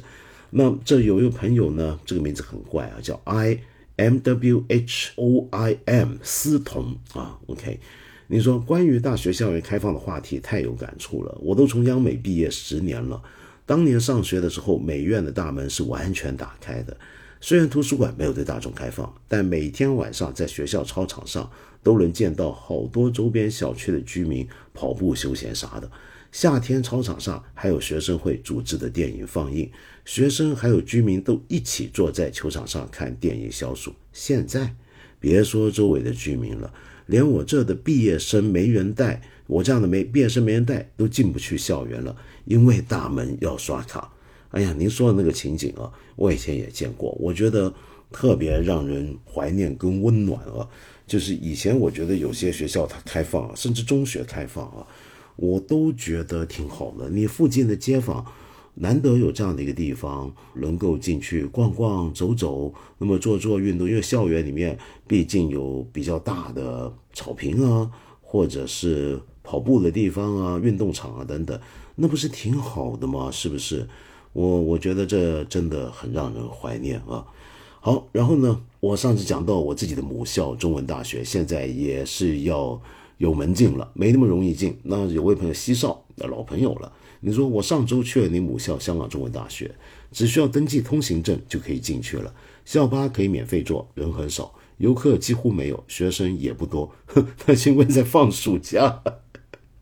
而且您登记通行证，这个对我来讲就叫门禁了。咱以前没有通行证，没这回事儿。然后很奇怪啊，你还去了神学院那边，你说那边很幽静，山顶看海很漂亮，就是废弃盖。对，你知道吗？神学院就是以前我三年住校宿舍的时候所在的地方。我在中文大学本科四年，我住过两个宿舍。其中一个宿舍就是神学院，属于崇基学院，那个地方真的是特别幽静。只不过当年可惜了，被我们这帮人在里面弄坏了。就我们这帮有帮哲学系的人，尤其是我这种人在里面搞的是乌烟瘴气。我猜，呃，神学院的老师同学们都庆幸我当年成功毕业，没有继续污染他们的环境。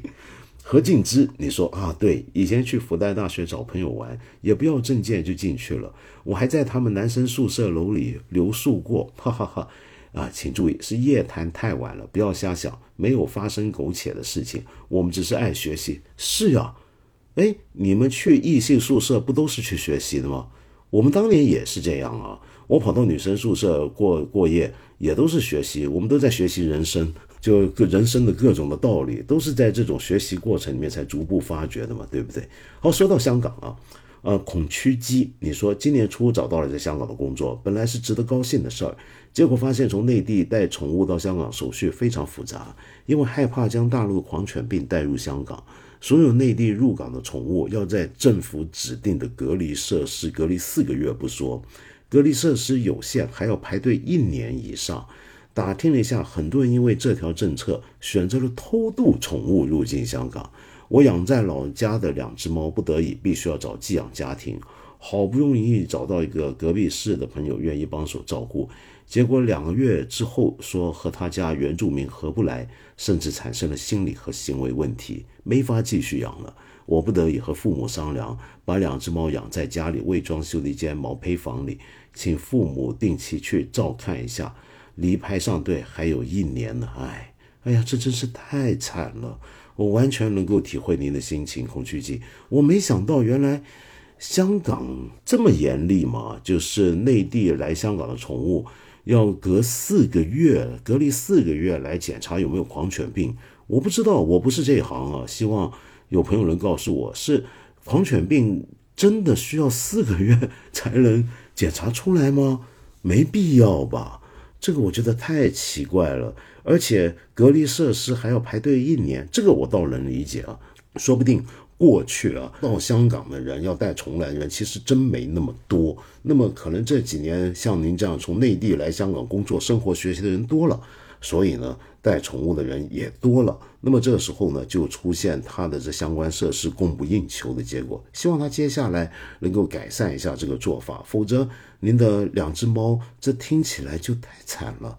要要放在家里没有装修的一间毛坯房，让父母定期去看，我不能想象那是什么样的一个情景。不过我不要再说下去，否则我好像有点在谴责您的意思。我还真不是，别这么以为。我们这个节目今天是这一季最后一集嘛？那么有些朋友留言是跟我们这类节目相关的，比如说《薰衣草的梦》，你说道长。像八分这样的收听节目，总是听过之后感觉什么都没记住，但节目本身有很多有用的知识，原来有吗？我都不知道。你说以前自己听这种音频节目会坐下来，有用的地方赶紧用笔写下来，回头复盘的时候写一写，好像就会能记住点。但这种音频节目很多都在碎片时间听的，就很不方便记录了。所以有没有什么科学的方法，让大脑通过听就能记住一些内容呢？是反复倒回去听，还是一边听一边嘴里念叨什么，又或者其他呢？说实话啊，我真不建议您这么认真。播客节目虽然像我这样播客节目，也许您觉得有时候还会有些东西您听起来觉得有意思，你想记，但是没那么严重，就不是我们不是讲课。我们不是正儿八经的一个教书的一个一个一个内容嘛，对不对？您听听就好。这种节目呢，有时候是这样的，嗯，什么叫耳濡目染啊？就是这么回事儿。有些节目我们听久了，其实里面很多具体或者当年看那些节目纪录片，您别说这些，就是读读书也是。很多书我以前读过的书，我说实话，我在家里面重新翻起一些书，我觉得自己应该没看过，没想到一翻里面竟然有我画的线，甚至做的符号笔记，我才想起原来我读过，但是我竟然都忘了，那这怎么办呢？我觉得其实没有关系，因为你的头脑跟着你看过的、听过的这些内容，你读过的这些内容走了一段路程，那些具体的知识，也许你都完全忘了。但是走过的那些路，我相信并没有白走。经过这样的耳濡目染之后，其实您已经开发了自己很多东西，只是您自己没有意识到而已。如果您真的要那么认真，连听我这个烂节目都要想办法做笔记，我敢向你保证，那听起来就不轻松了。不轻松，那么累，像上课。您听着听着，你就会不想听了。那您休闲的时候还还是发呆或者听音乐，是不是更好呢？没，真没必要。说实话啊，真没必要。好，然后有位朋友叫豌豆，我差不多是您的同龄人了，我也算八分老听众。已听八分三百零四个小时，我的天，我都 我做了那么多嘛。有人说干这份简单的工作，拿这份能养活自己的工资，还有一个大男子主义、三观极为不同的丈夫，一个正在读书的女儿，九十三岁需要照顾的老父亲，还有几年就退休了。哇，真不容易啊！嗯，我最近两年变化比较大，学车、跑步、打扮，更能读下书去，甚至有些沉迷读书。但内心常常感觉苦啊，常常想人生要能重过多好，常常也怀疑自己这个年龄、这个岁数、这个身份读书有什么意义？不知道自己活着的意义是什么？您能对我这个年龄、社会地位低微的中年大妈说点什么吗？告诉我怎样活着吗？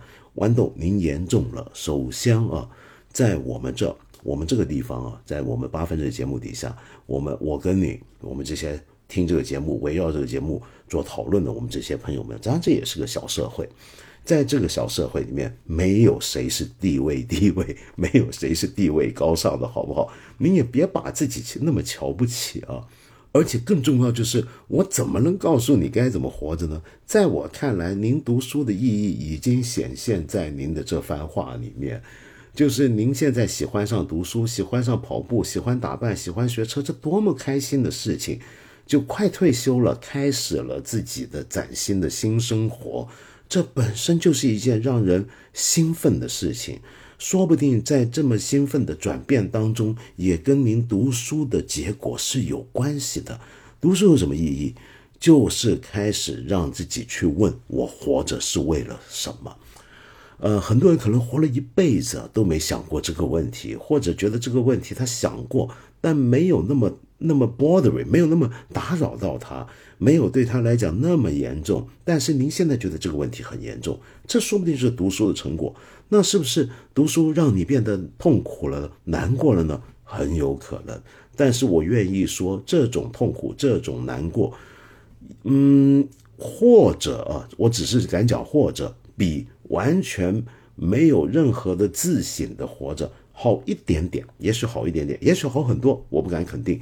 但是我相信，您现在有这样的一个心思，这样的一个转变，您是不应该痛苦。您的痛苦可能是觉得自己前几十年好像活得有一些不明不白，是这样子吗？我不肯定，呃，也许我误会了。那么，否则的话，您怎么会想人生要能重过有多好呢？人生没有办法重过，您这一辈子就是这一辈子。但是现在开始。有一些让你开心的变化，有些让你沉迷的兴趣，绝对不算晚，绝对不算晚。这样的一个开心的自我版本迭升级迭代的这么一个过程，它永远不在于它发生的时间点是哪一刻，不在于时间有多长，而在于这一刻它带给你多大的快乐，多大的享受。好好享受这一刻。不要去后悔自己过去是几十年怎么过，然后惶恐未来几十年还会怎么样。你现在的苦，是因为你常想人生轮重过，也常想到自己的岁数、自己的身份，现在做这些事情还有什么意思？会不会太晚？对不对？不要想这些，过去的就过去的，未来还没有来，还没有来，只有今天这一刹那。那我没想到，我这么多年做这些节目，竟然还有人想学，这也是好。东洋东白，您说，平常经常看我的一千零一夜读书节目，最近我们学校图书馆出了一项活动，其中一条是可以拍摄讲述对自己影响较大的一本书的视频。我感觉您在节目中一边走路一边介绍书特别好。那么对于这次的读书视频，我也想在校园边走边讲。不知道可不可以？当然可以啊！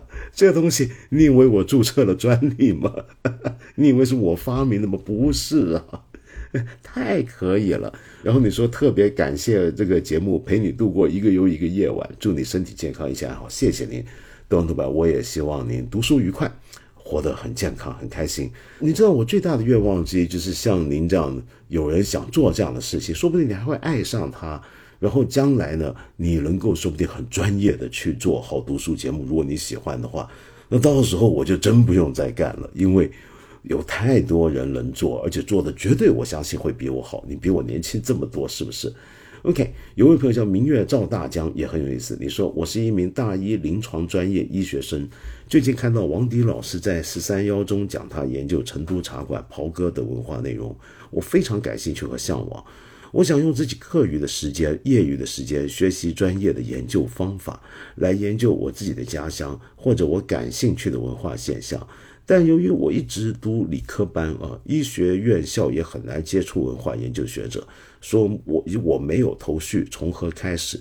希望您可以给一些指点啊，关于文化的学术研究过程，或者关于学习路径和方法。我自己比较能啃文献，不怕枯燥。太好了。呃，不过我想说，就您大一读临床专业医学，这个专业很忙的呀。您真有课余时间、业余时间吗？如果您真的还有，那有这样的兴趣，简直是太好了。我一向鼓励大家做业余的学者。就我们学者这个东西，我们一讲业余学者，好像讲的很负面，民科、民科、民科又怎么样？就民科比当民贼好，是不是？就你如果能够。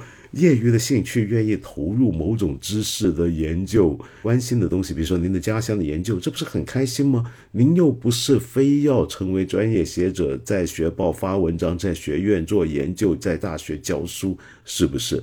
那么，呃，至于您说，因为您是看到王迪老师研究成都啊，所以有感而发，那么我相信您指的文化研究，有可能指的是那种史学方法。王迪老师之前在我们这对谈过嘛，对不对？我们之前也聊过他的史学方法。其实现在研究日常生活史的或者社会史的学者，都用上了很多除了历史学的方法之外，也夹杂了相当多的社会人类学、民族志以及社会学的方法在里面。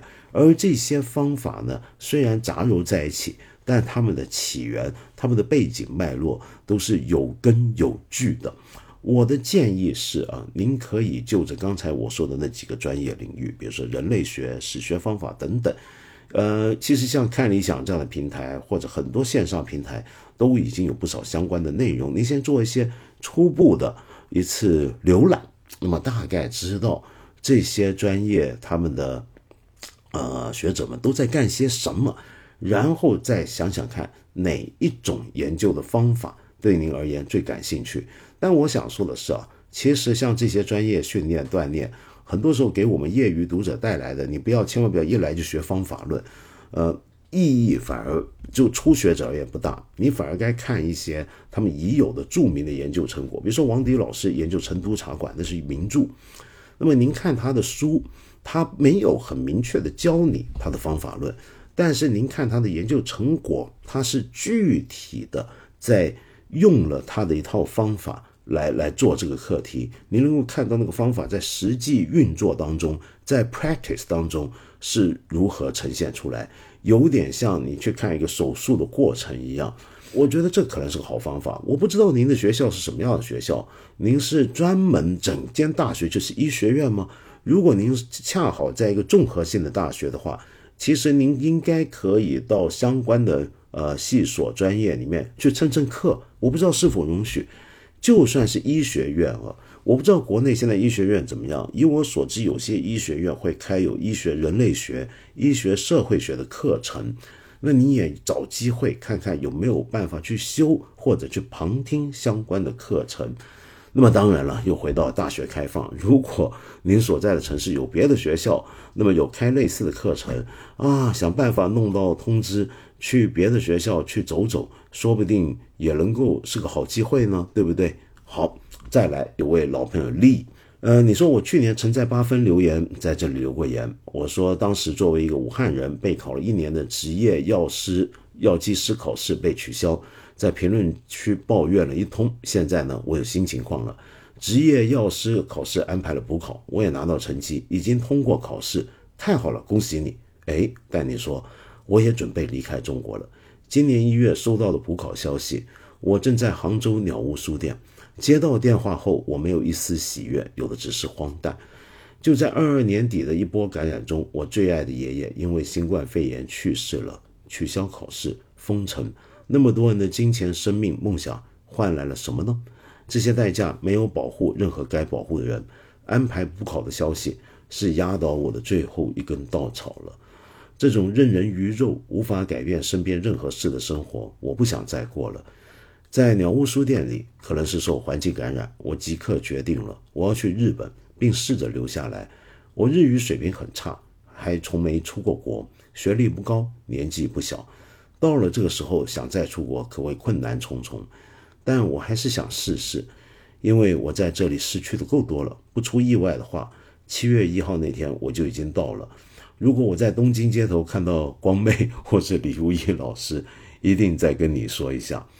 谢谢您，阿丽，我很高兴知道您终于考到了，呃，药剂师的证照，但又很遗憾您接下来的这些的经历，以及您的决定，呃，我觉得这是一个冒险，这是一个，但冒险也不是坏事儿，就人一辈子总是要有些呃冒险的经历，我们但是不知道它的结果是好是坏，呃，不过我必须说我很佩服您的勇气，因为您的这个决定。真的是，呃，相当大胆，好像没有经过仔细的研究。比如说，您要出国，要润出去，之前很多人这么做，做甚至有人走线，对不对？我们都听说了，这个我觉得不奇怪，我也完全能理解。包括您刚才说的，我完全明白，甚至深有体会。但问题是，您决定要去日本，您对那个地方本身之前有没有多少了解？我讲的是具体了解。如果您从没出过国，那。这回去了，我的建议是，您也别这么快下定决心就要留在那里，您先考察一下，看一看，真的是要经历过一番自己的摸索，甚至摔打，说不定才有更深刻具体的体会。呃，无论如何，小心点，祝您一路平安。好，然后有位朋友叫然后啊，我有一个重要的朋友罹患渐冻症，选择在今天结束生命。我们是住在安乐死合法的地方，再过半小时他就要离开人间。虽然是某种解脱，对他和他的家人啊，但仍然令人不舍，令人感慨生命之脆弱和无常。刚刚听节目才知道，今天是佛诞日，就是我们上一集节目播出的时间。你说他是非常良善美好的人，坚强乐观，助人为乐。也许这是某种机缘，心情很复杂，不知道自己想说什么。就借此地留下一点微不足道的痕迹吧。然后，没有什么微不足道的痕迹，您的朋友让您有这样的思念，这就是一个很重要的痕迹了。嗯，按照您的说法，您的朋友如此美好的一个人啊，虽然他的生命结束了，在这个非常无奈、让人遗憾的情况下离开，但是他留下来的东西，留下来的这些记忆。这么美好的一个记忆，被他帮助过的人也受到了一些善缘，而且最重要就是他过去曾经有过一段非常快乐的人生，实在没有什么好遗憾。他留下来的东西可能说是无形了，就我们一般人以为，我们帮了一个人之后，你已经做了一些事儿，那个被帮的人可能会忘记你，你帮的也可能只是个小忙，不是个史书上会记载的事儿。但是那个动作以及那个动作的后果已经发生了，它已经促成了一些东西，只是我们不知道那个轮子会怎么转变，最后影响有多大，但那已经不重要了，是不是？啊，说到呃，我要休假，正好这时候呢，本来八分节目这一季结束，正好应该可以好好的有留时间看球赛，可惜各大联赛也都结束了，哎，没什么好追了，包括这一季的英超，嗯，我之前已经说过了，很多我们阿森纳的球迷、我场球迷在这里留言，大家兴高采烈。别怪我泼冷水，我很早就说，根据我这么多年球迷的经验，我们阿森纳是不可战胜的。今年占据英超榜首那么久，但最后还是得掉链子。这我之前就有这种预感，过去几次都几年都是这样。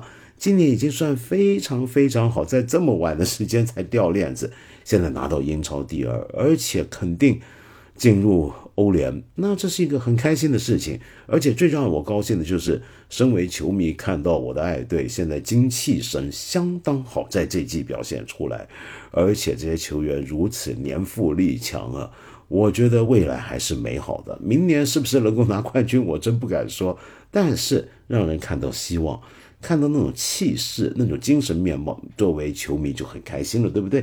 好朋友黄岩蜜柑，哎，黄岩蜜桔，你说台台州人嘛，浙江。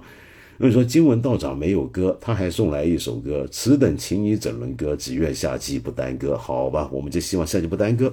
那你说我是意甲一支中游球队的死忠球迷，想对你说别难过，至少阿森纳达成目标，超越自己，甚至还有光明的未来。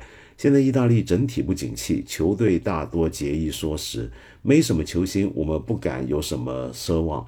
只愿球队不拉垮，培养几个年轻人卖给你们。但我知道还有比我更惨的中小球队的球迷，对他们来说保级就是最大的快乐。希望道长能安慰一下他们，谢谢。最后愿困境中的大家早日走出来。我代表大家谢谢您了。我不知道能不能这么代表，黄美琴，我觉得您好让我佩服啊。就是意甲球迷今天已经没那么多，而且您是中游球队的死忠球迷，这多厉害！您说的对，现在意大利非常不景气，那么对球会俱乐部的影响太大了，太大。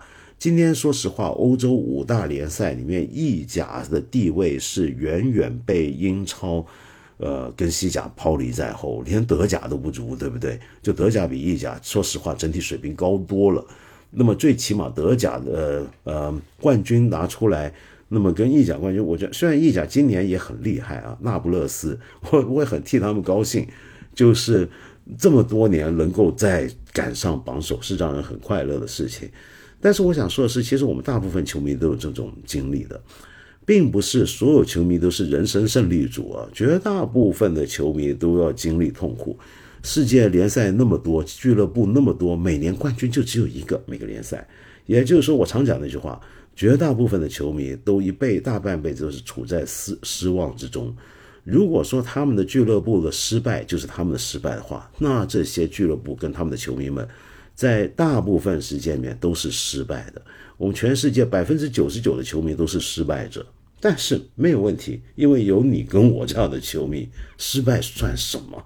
对不对？这不重要，嗯，我觉得这是足球美丽的地方，就是认清自己是失败者，然而仍然继续。嗯，当然了，这个失败也也中间还会有励志的神奇故事。比如说，像英超今年的卢顿升上了英超了，八年间啊，是我没搞错，八年从英冠升上英甲，再升上英超，多厉害！就英甲升上英冠，再升英超，这真是一个奇迹般的一个故事，对不对？呃，我觉得偶尔会有这种奇迹振奋人心，但是并不妨碍我们大部分时间都在失败的情况。但没有关系，失败挺好。最后，这位朋友赛尤西，你说没想到这季要结束了，五月也快过去了。这个月对我来说是黑暗的，因为身体出了毛病，手术之后确诊了恶性淋巴瘤。我还很年轻啊，从没想过这样的事儿会发生在我身上。但人生无常，来了就要面对。好在我有很多爱我的人陪我一起，似乎又让我在这个黑暗的五月里看到了些莹莹之光。下一步开始漫长的治疗，希望不久早点呃道长回归。我还等着在治疗期间听你的节目，辛苦了。辛苦您了，赛游戏。您看下面有位朋友留言给您，没事的，同病相怜的朋友，好好治疗。治疗后我都又活了十年，现在癌症都是慢性病，放轻松一点，顺其自然。是啊，癌症很多时候我们都知道，基因、社会环境的压力以及自己的心理压力，嗯，这三样是导致癌症的很重要的原因之一。当然还加上别的身体习惯。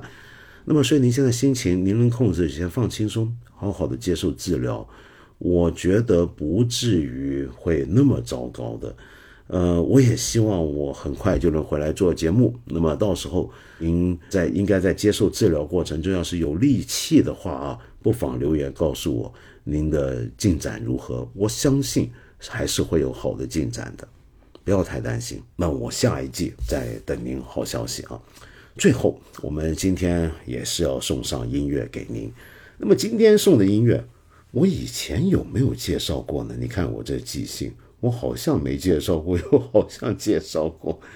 我想介绍一首音乐啊，这首音乐叫《胡里安颂歌》，英文叫做《Huan Hymn》。那这是什么音乐呢？这是一首写于公元前一千四百年的音乐，也就是三千多、三千六百多年前的音，呃呃呀，三千六、三千三千多，呃，四百多年前的音乐。它大概是目前我们所知道的第一首能够有乐谱记录，因此可以完整、相对完整的在今天重新演奏出来的音乐。没错，你没听错，这是三千多年前有乐谱的一首曲子。它是出自什么地方呢？就在今天的叙利亚啊，这个其中一个文明摇篮里面有座很重要的古城叫乌加里特。这座城市的历史可以追溯到公元前六千年，就是今天八千年前。那这座城市呢，它在海边，在古。上古时代呢，是一座重要的国际港口，它在东地中海岸，就我们今天理解的国际港口，其实就是那个区域的一个重要的港口。嗯，然后到了呃中上古年代那时候，比如说腓尼基人等等，都以那个港口为一个重要的据点，而在那个港口本身的原住民。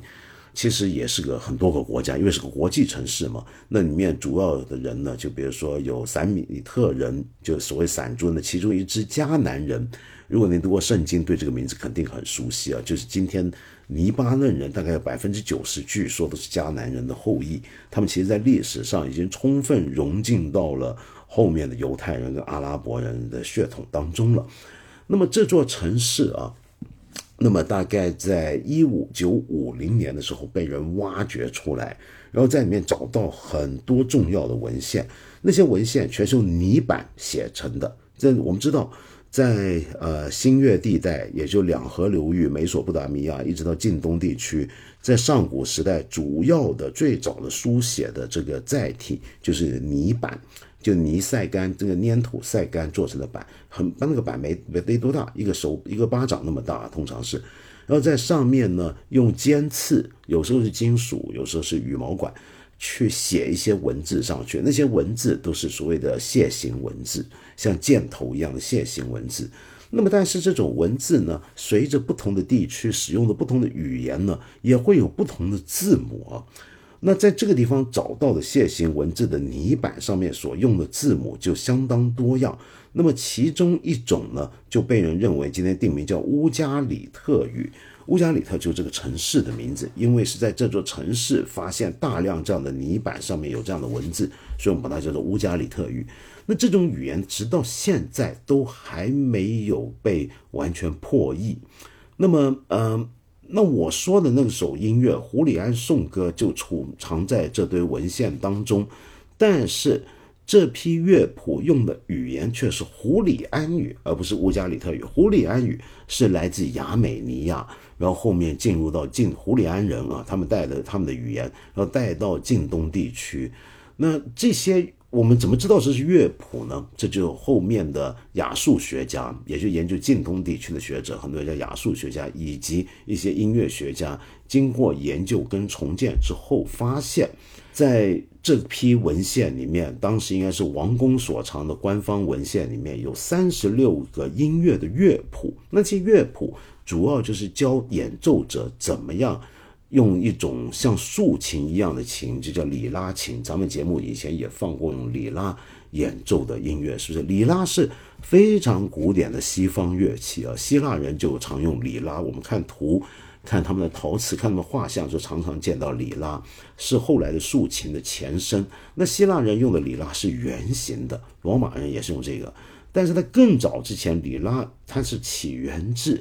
啊，就是美索不达米亚地区啊，那么这片地区的里拉琴呢，呃，是大概是最早现在我们能够找到的，实际上是公元前两千七百年的里拉。那么它们的形状呢，则是有点三角形的形状，小小的也是。那么胡里安颂歌呢，就是一种用里拉演奏的音乐。他们之所以叫颂歌，是因为他们完全都是献给某些神明的歌曲啊，有点像圣诗圣歌一样。那么我们怎么知道它是乐谱？你看里面的标记就能够被解读出来，它是乐谱。它是教演奏者怎么样在这个里拉琴上面去按相应的位置。其实它就是音符的显示，你按在这个琴弦上什么位置。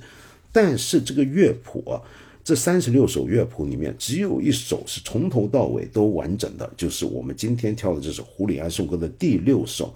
这第六首又叫做尼卡尔女神颂歌，为什么呢？是因为它除了乐谱之外，它还有歌词的。但那个歌词的文字，就像我刚才讲的，因为是胡里安文字，所以我们没有办法搞清楚它到底意思是什么，只能够辨读出、试辨出其中一小部分，大概知道是关于尼卡尔女神。尼卡尔女神。是近东跟美索不达米亚很多地方广泛被尊崇的女神，是月神的太太，这点大概可以肯定。但她其他的神话都相当的混乱，不同的地方有不同的描述。那么曾经过去，很多人按照文字解读，以为她是水果的神或者果园的女神，但是现在发现呢，好像还不是这么回事，反正很有争论。那么。